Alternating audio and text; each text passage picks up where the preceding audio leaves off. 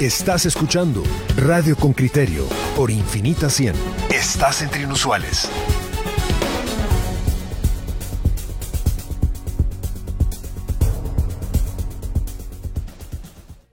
Aquí en, en, Radio con Criterio, vamos a ver qué es lo que nos ofrecen en este momento.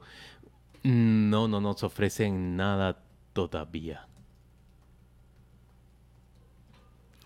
Oyentes con criterio, en este momento estamos listos para ofrecerles a ustedes información sobre la, la, nominación que se ha hecho, más bien el premio que se le ha otorgado a la película La Llorona por la por la eh, por parte de la Academia Internacional de Prensa. Es el, es el premio satélite, eh, así se denomina en estos momentos. Eh, ayer fue anunciado que el nuevo ganador como película extranjera de ese premio era otorgado a La Llorona y nosotros hemos contactado a, a uno de los actores que ha participado en esa película. Se trata de, de Juan Pablo Olislager.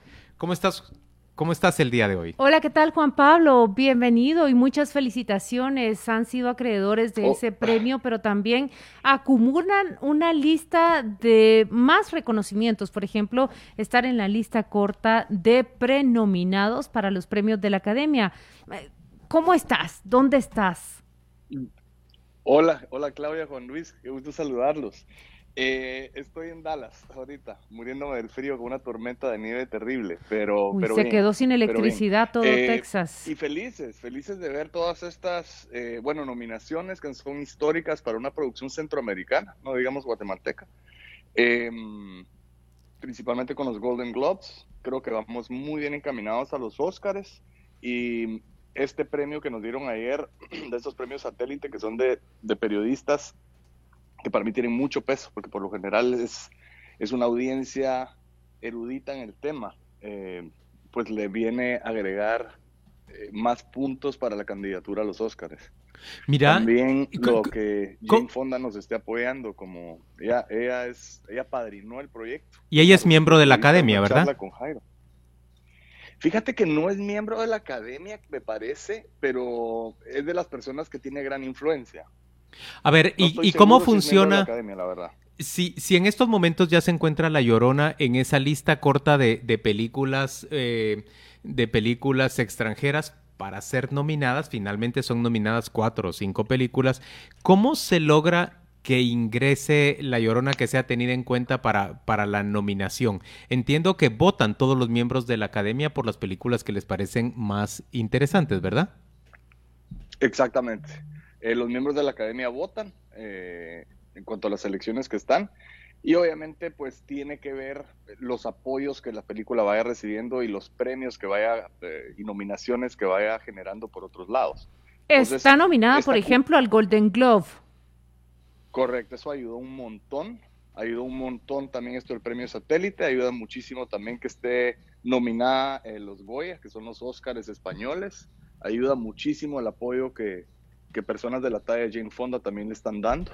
Y bueno, y la película en sí creo que no necesitaría tanto de, tantas ayudas porque es una película muy buena, eh, pero así funciona el sistema, ¿no?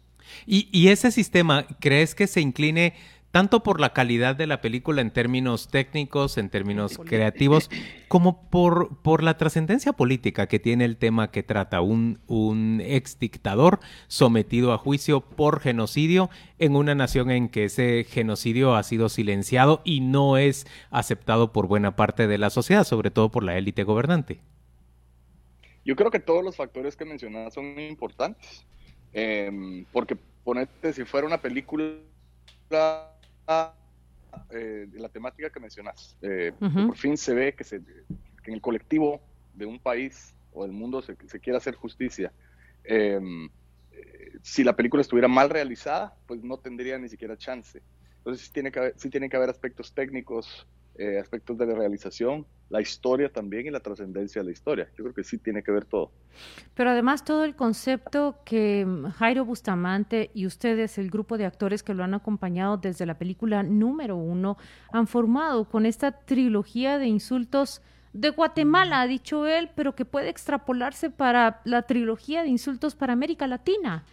¿Cómo ves la recepción de ese concepto que Jairo Bustamante promueve con esta trilogía de películas? Mm, habla de ello, por ejemplo, Jane Fonda, con quien ha sostenido una conversación reciente.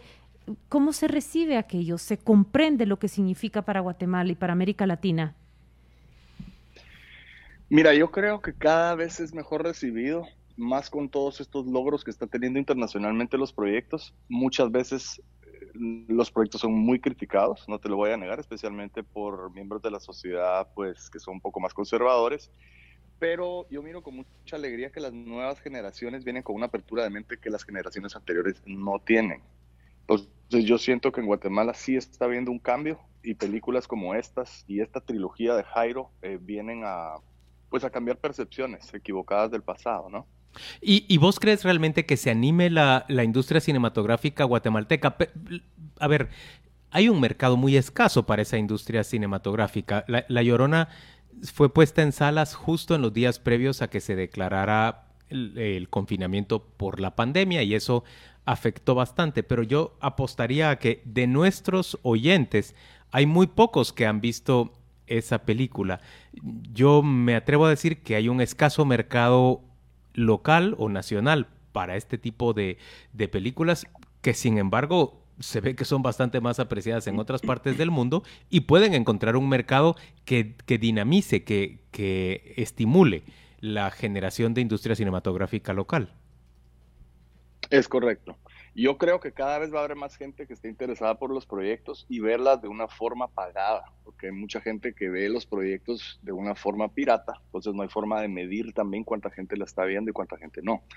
Em, las películas como las de Jairo, que él pues es un director de talla internacional, él ya no solo piensa en mercado local, aunque sí es muy importante para nosotros como guatemaltecos, que hacemos películas con temática principalmente guatemalteca, se ha visto en nuestro propio país. Eh, yo creo que conforme vaya teniendo éxito en otros lugares, tal como La Llorona y las otras dos películas de la trilogía, van a ir generando este interés local y, latinoamericano.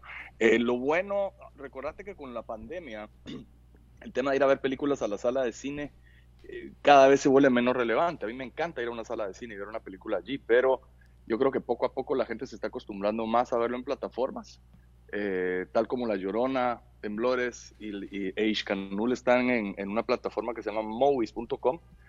Ahorita la gente, inclusive guatemalteca, a mí me ha preguntado muchísimo dónde pueden ver las películas por este ruido que está generando internacionalmente. Entonces, aunque no lo hayan visto en una sala de cine, ya pueden pagar una nada.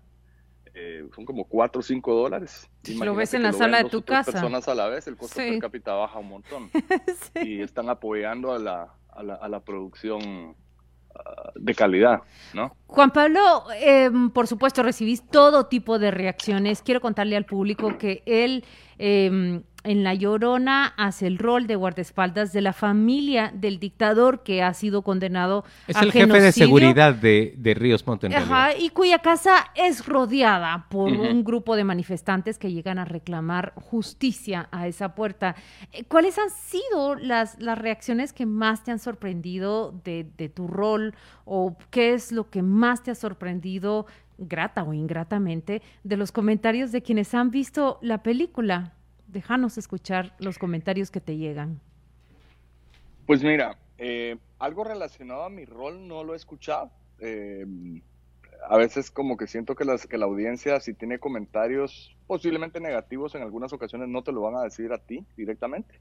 Eh, pero sí he oído comentarios de la temática de la película. Ya sabemos que existe pues una división de opinión en, lo que pasó en la guerra, eh, las razones, el, juicio, el, el, eh, aceptar que en Guatemala hubo un genocidio o no.